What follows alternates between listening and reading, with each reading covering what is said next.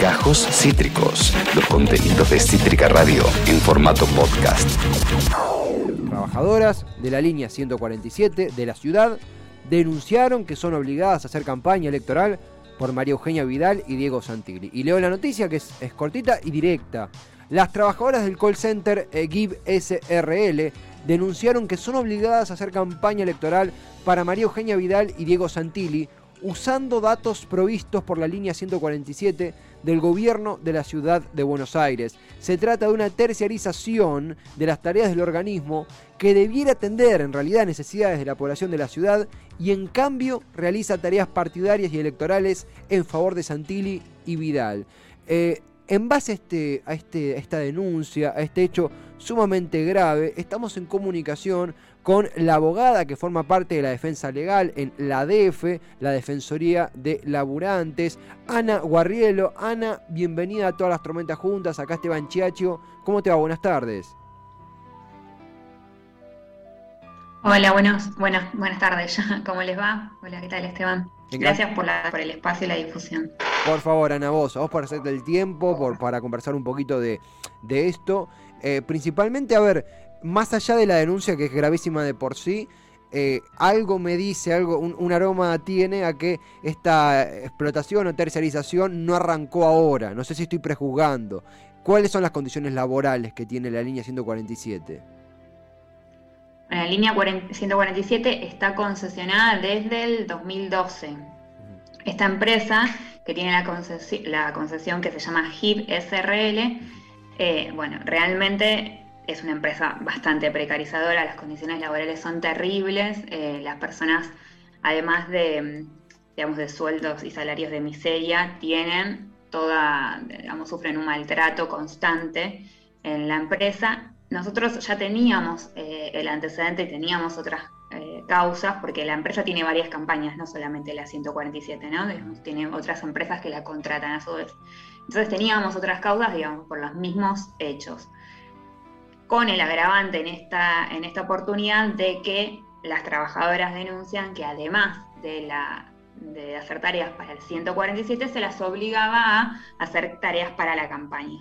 Mm. Eh, esto sería eh, lo grave en esta situación, que va, lo que se viene a agravar, ¿no? Ya, además de la precarización y de todo lo que fuimos contando. ¿Qué te parece? ¿Qué te parece? Encima una línea, acá estamos en provincia, no, no, nunca hemos usado la línea, pero una línea que puede usar cualquier vecino o vecina, vote o no al PRO, porque es una línea, tengo entendido, para reclamo de servicios, como puede ser un, no sé, un problema con el agua, y para la campaña de vacunación, ¿no? Exacto, la línea se utiliza para todo, hasta incluso para sacar un turno en un hospital público de la ciudad de Buenos Aires. Mm.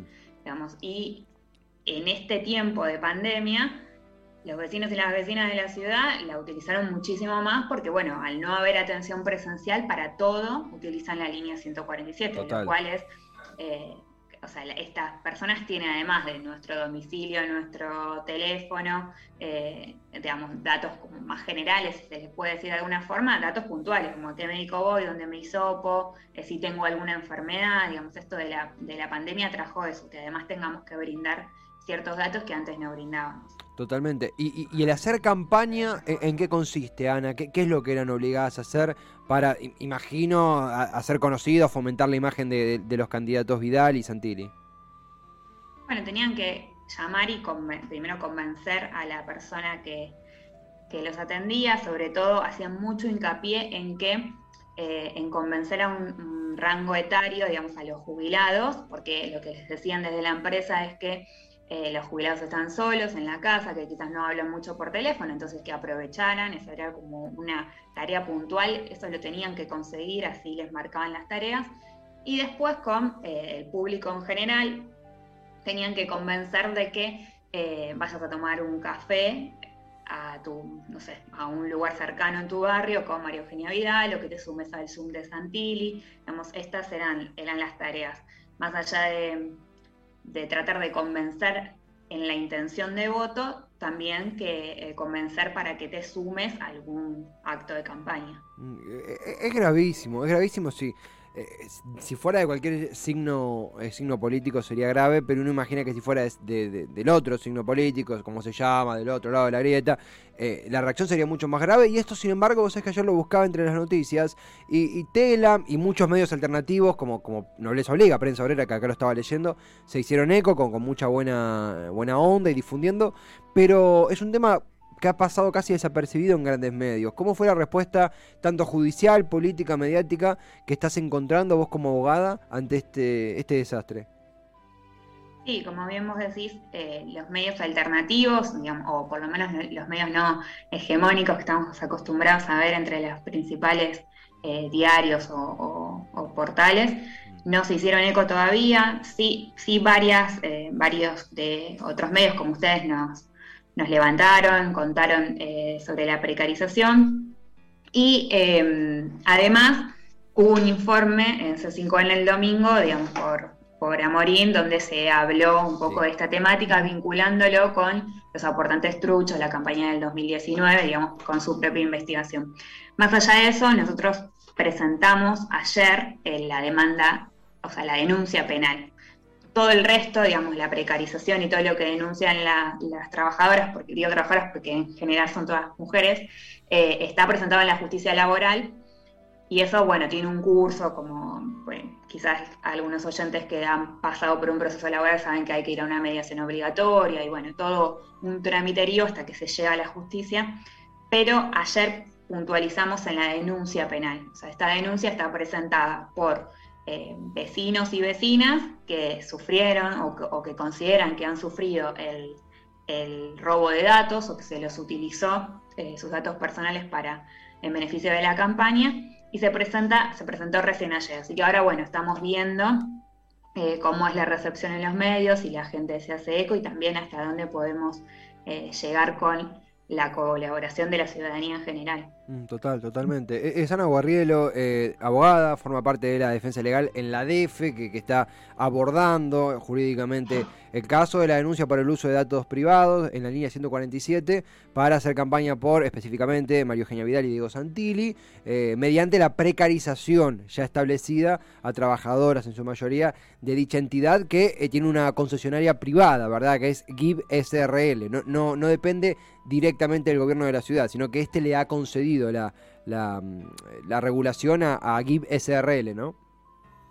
Exacto, es, está terciarizado en una empresa, o sea, un servicio público está terciarizado en una empresa. Y hay algo que, la ciudadanía tiene que tener en cuenta también, em, si bien esto es una concesión pública y está publicado en, todos lados, mm. lo que las personas tienen que saber es que le están dando los datos a una empresa. La empresa puede hacer con sus datos, digamos, o sea, no, no puede, no debería, pero al, al transferirle a una a una empresa privada, esto, o sea, si no hay un control, y este control es del Estado, esto es lo grave en este, en este caso, mm. si este control es del Estado y no se da, y nuestros datos se venden, digamos, el, el perjuicio es para los ciudadanos, y la figura que debería controlar eh, que estos datos se respeten, está usando, haciendo uso para una campaña. esto es lo grave, lo que se denuncia.